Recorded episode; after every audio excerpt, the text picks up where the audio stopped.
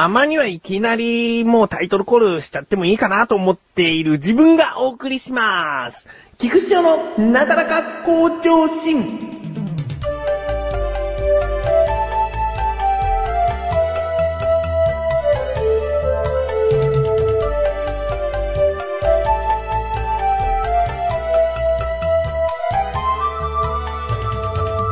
やーなんかね、久しぶりに前置きなしにすぐ始めてみましたけれども、ふとね、疑問に思うことがありまして、このなだらか向上心という番組ね、どういった方が聞いているのかなっていうのが、ちょっと疑問になりつつも不安にもなっているという。えー、だってね、タイトルに菊師匠のなだらか向上心としか書いてないですよ。えー、主にこういった番組ですということを自分でも説明しにくくなってきてますね。えー、簡単に言うと、菊池翔という20代後半もうすぐ30代になる、えー、男の日常的な話、まあ家庭の話もあります、子供の話もありますし、え、体型の話もありますし、食べ物の話もしたり、えー、まあそういう番組なんですけれども、まあ番組って言えるのかどうかちょっと、またね、そこは置いておいて、あのー、まあ、どうなんですかね。えー、自分は他にも色々とネットラジオ番組をやっているんですけれども、そこから聞いていただいて、やがてたどり着いて、菊池翔ってどういう男なんだっていうことで興味を持って聞いてくださるっていうのは嬉しいですけれども、うん、まあ、もともとね、この番組から聞き始めたという方がいらっしゃれば、それはそれで嬉しいですね。うん、まあ、自力80%というコーナーがあるので、そこでちょっとした知識や、まあ、雑学が身につくかな、今回はどうかなっていう感じで、まあ、聞いてくれたら嬉しいですね。うん、今回はですね、あの、自力80%とても長くなりそうなんです。なぜなら、とあることの知識をバーっとお話しするからです。もしこれがためになるなという方がいたら、とても嬉しいですね。女性の方はもしかしたら、もう何でもない話かもしれません。が、最後まで聞いていただけたら嬉しいです。まあ、早速コーナーに行きたいと思いますので、ここで一旦 CM です。小高的文化発信ということでね、まあ、文化を発信して、まあ、そんなにまだ立てないんで文化っていうのも、まあ、正直、成り行きでついちゃった名前っていうのも正直あるんですけれども、まあ、それなりに文化っぽいことを言っていく。ということで、そんな小高祐介がお送りする小高の小高カルチャーは2週に一度の水曜日更新です。さようならそれではコーナーに参りましょう。自力80%。このコーナーでは日常にある様々な疑問や質問に対して自分で調べ自分で解決していくコーナーでもあり、リスナーの方からのご相談やお悩み解決していくというコーナーです。今回もメールが届いております。ありがとうございます。なだらかネーム、あーの音が出ないシロフォンさんですね。えー、あーの音が出ないシロフォン。シロフォンというのは自分知らなかったんで調べてみたら、えー、木琴の一種でしたね。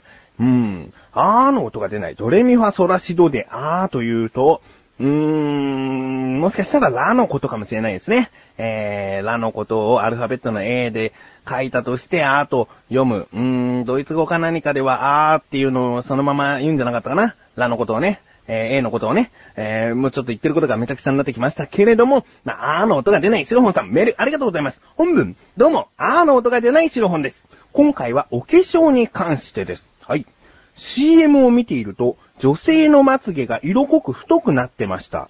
男性の私は化粧とは無縁なので、女性のすっぴんを見るたびに驚かされてますが、女性って通常、化粧をどの程度施しているんでしょうかねそして、それぞれの化粧品でどのような効果があるんでしょう？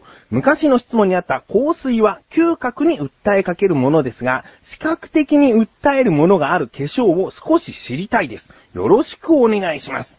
ということですね。おー、えー、あの音が出ないシロホンさんは男性ということでね、えー、女性のすっぴんを見るたびに驚かされてる。見るたびにということは、もうなんかそんなに見る機会があるんですかね。えー、普段化粧している方のすっぴんを見る機会があるんですかね。うーん、まあ、そういったね、男性も多少そりゃ化粧に興味がありますね。うん、自分も小さい頃お化粧をして遊んでいたことありましたからね。うん、自分の顔が変わるというのが面白くてしていたという程度ですけれども。うん、ということで、今回の疑問です。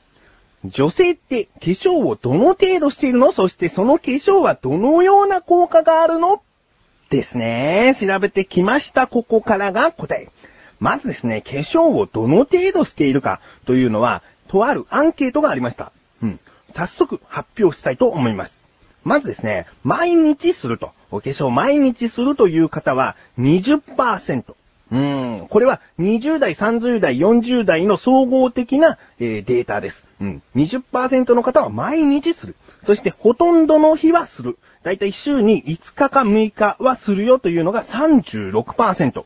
うん。そしてあまりしないと。うん、全くしないわけじゃないけど、する日もあるし、しない日もあるよっていうぐらいの方は23%ですね。そして最後、全くしない。普段から全然しないよというのが20%ということで、うーん、まあ、このデータからして、どの程度をしているのかというのは、街に出てもあまりわかりませんが、だいたい半分の確率以上お化粧している方がいるということになりますかね。うん。そして、えー、疑問にはですね、化粧品はどの程度しているかということで、まあ今のは、えー、しているかしていないかのアンケートだったんですけれども、どんなお化粧をしているかというランキングもあります。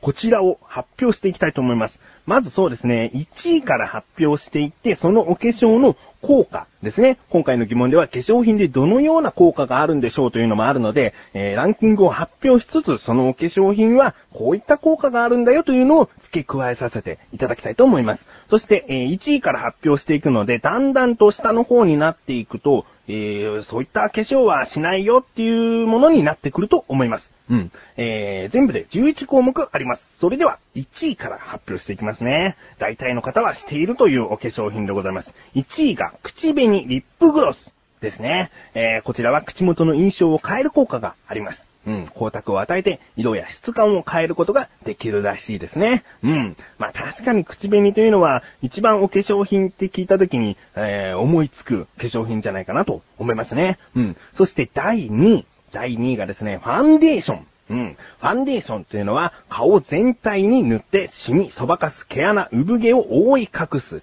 そして、肌の色を均等に整える効果があるらしいですね。うん。えー、まあ、顔全体に塗っていくお化粧品ですね。えー、第3位。第3位がですね、化粧下地、または日焼け止めですね。こちらは、ファンデーションの塗りを良くする効果。肌のくすみを隠したり、デコボコを整えたりもするらしい。ということですね。えーファンデーションを塗るにあたって、まずそれを、えーまあ、下地をですね、塗った方がいいということで、えー塗っているんですよね。でも、こちらが3位ということは、これを塗らずにファンデーションを塗る方もいるということらしいんですよ。うん、まあ、お肌の状態とか、えー、なんか年代にもよるらしいですね。うん。そして第4位。4位がアイシャドウ。アイシャドウというのは目の大きさや印象を変え目元を演出する効果ですね。うん。まあね、人間の目の上とかっていうのは普通に肌の色と変わりませんから、例えばピンク色だったり、えー、ちょっと青っぽい色だったりね、なんか化粧しているなっていうのがすごくわかりやすく出ている部分でもあるかもしれないですね。うん。まあ、服に合わせたりとか、そういうこともあるんじゃないでしょうか。うん。そして第5位がですね、アイブロウですね。アイブロウは眉毛を整える効果。うん。まあ、女性というのは、眉毛を結構抜いたり剃ったりするんですかね。えーそこで書き足したりとか、そういったことをする化粧品ですね。うん。えー第6位。6位がチーク、フェイスカラー。うん。こちらは、えー肌の血色をよく見せたり、色によって印象を変える効果。うん。顔に立体感が出たり、塗り方によっては小顔になるらしい。うーん、らしいですね。いいですね。自分もチークだけしてみようかななんて思わないですね、別にね。うーん、まあ、塗り方にコツがあったりとかですね。そういうことがあるんじゃないでしょうか。うん。そして第7位。7位がマスカラ。マスカラというのはまつげを太く長くしたり、カールを持続させたりする効果。瞳を強調させ、目が一回り大きく見えるらしい。うん。えー、これもお化粧品といえばパッと思いつく道具ですね。うん。あのーなんか、毛がいっぱいついたブラシみたいなやつですよね。それをまつげに塗っていくと。うん。確かに、あれを塗るだけで目元がパッチリする印象はありますね。えー、そして第8位。8位がフェイスパウダー。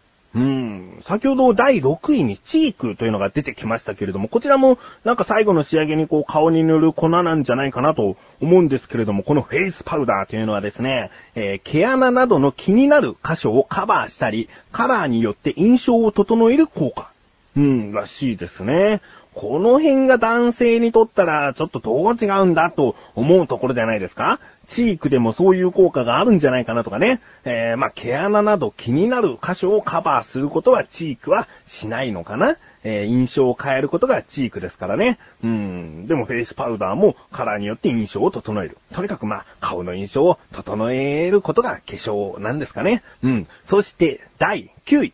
9位がですね、アイライナーですね。えー、アイライナーというのは目元をくっきりはっきりさせる効果。年齢による目の周りのくぼみによってできる影やシワなどを目立たなくさせる効果があるらしいです。うん。アイライナー。そうですね。まぶたの縁ギリギリにこうなんかペンで描いていくあれですかね。えー、それを描くことによって目元をくっきりさせると。うん。マスカラと加えてより目元がはっきりと、パッチリとするということですね。えー、そして第10位。10位がコンシーラー。コンシーラーというのはシミやニキビ跡、目のクマなどを隠す効果。うん。えー、こちらはどの段階なんでしょうかね。ファンデーションを塗った後に塗るのかな気になるところだけちょちょいとこう、塗って伸ばしてっていう感じなのかなうん、まあ、お肌用ですね。えー、そして最後。まあ、このランキングで最後ですからね、化粧品すべてを言っているわけではないんですけれども、このランキングでの最後はリップライナー。リップライナーというのは、唇の輪郭を強調して、はっきりした顔立ちにする効果。少し大人っぽくなるらしいです。うん。口紅とは違って、その、なんだ、唇と皮膚の、その境界線をこう塗っていくやつかな？まあ、そこをわざとはみ出させて、唇を大きく見せたりとかもできるのかな？まあ、自分はちょっとね、やったことないんで、わからないですけれども、まあ、こういったランキングということです。うーん、まあ、リップライナー、コンシーラー、アイライナーは使ってないよっていう方はいるのかもしれないですね。まあ、だんだん最後の方は、えーそういったものになります。口紅、ファンデーション、化粧下地、アイシャドウあたりは、まあ、ね、あまりしないという方でも、ちょちょいと、それだけはして、買い物に出かけたりとか、そういうことがあるんじゃないでしょうか。うーん。まあね、今回こういったお話をしましたでしょ？あの、音が出ないシロフォンさん、ね、男性の方がですね、知りたいということでお話ししましたけれども、女性の方が聞いて今回面白いんですかね？どうなんですかね？あの、当たり前のことなのかもしれないし、こんなものがあったのかということを発見した女性の方ももしかしたらいらっしゃるかもしれないですよね。それだったらなんか、言いがいが、喋りがいがあったなと思うんですけれども。うん、まあ、そうですね。女装をしたい男性なんかには特にこう、聞きがいがあったのではないでしょうか。まあ、自分もね、調べてみて、あこういう効果があるんだとか、こんな種類があるんだとかね、えーいろいろと本当に勉強になりました。あの、音が出ないシロホンさん、ありがとうございます。こういった感じで日常にある様々な疑問や質問の方をお待ちしております。投稿フォームよりなだらか向上心を選択して、どしどしとご投稿ください。以上、自力80%でした。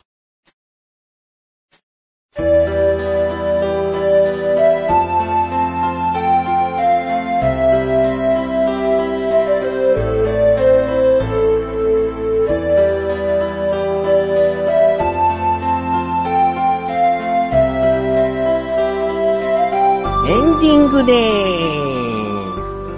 ということで今回はですね、化粧品について長くお話ししましたけれども、まあ男性の方から来たメールなので、男性向けの内容なのかなと自分は思っているんですけれども、どうなんですかね。えー、まあ、回によってはですね、女性向け、女性向けの話なんかしたことないかもしれないけども、まあ、女性向けだったりね、男性向けだったり、こう、ちょっとふらついている番組ではございますが、これからも聞いていただけたら嬉しいですね。えー、ということで、お知らせです。このなだらか向上心が配信されたと同時に更新されました小高菊池の小高カルチャーという番組聞いてみてください。えー今回はですね、またリスナーさんからこんなものをレビューしてよというね、えーメールが届きまして、それについて、えーお話ししていたりですね、あとはスナック菓子のお話だったり、えー次回のちょっとした予告をしたりしていますね。うん。まあ、いろいろと気になるという方は聞いてみてください。ということで、なだらか向上心は毎週水曜日更新です。それではまた次回、お相手は菊池翔でした。メガネたまにでもあよ。お疲れ様です。